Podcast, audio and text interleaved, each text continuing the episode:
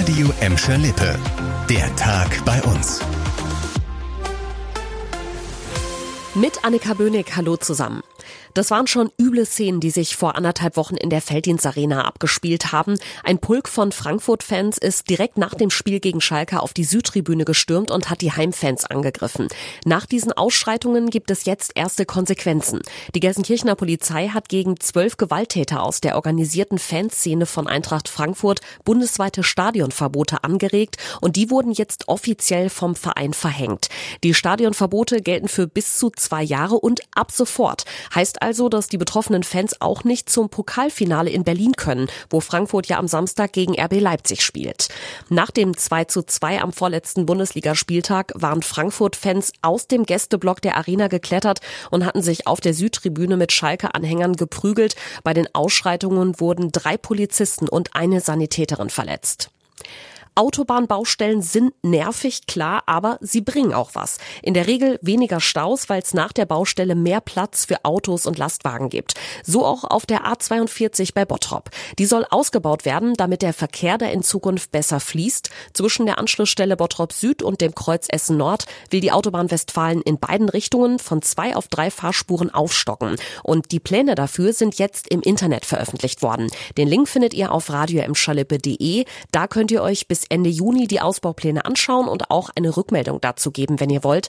Danach wird der genaue Zeitplan für die Großbaustelle auf der A42 festgelegt. Eine Attacke auf das Haus von Bundesjustizminister Marco Buschmann in Gelsenkirchen ist heute bekannt geworden. Passiert zwar schon vor knapp zwei Wochen, aber erst jetzt hat die Polizei bestätigt, dass Unbekannte am 19. Mai die Haustür von Buschmann mit Graffiti beschmiert und beschädigt haben. Nach Angaben seines Ministeriums war der FDP-Politiker an diesem Tag in Berlin. Er habe aber sofort Strafanzeige gestellt. Die Polizei Gelsenkirchen hat den Staatsschutz eingeschaltet. Die Hintergründe der Tat sind noch ziemlich unklar. Allerdings wird laut einem Polizeisprecher der Internetbeitrag eines linksextremistischen Netzwerks geprüft. Darin wird die Tat in Verbindung mit dem Selbstbestimmungsgesetz gebracht, durch das Transmenschen künftig ja ihren Geschlechtseintrag beim Standesamt ändern können. Der aktuelle Gesetzentwurf von Buschmann sei massiv transfeindlich, so das Netzwerk. Der Bundesjustizminister selbst hat sich mittlerweile auch zu Wort gemeldet. Demokraten würden mit Argumenten streiten und nicht mit Gewalt und Sachbeschädigungen, schrieb Buschmann auf Twitter. Seine politische Meinung könne man mit solchen Aktionen nicht beeinflussen. Einige Autofahrer in Gladbeck dürften heute Morgen ziemlich überrascht worden sein. Zwei Straßen mussten kurzfristig gesperrt werden wegen Tagesbrüchen.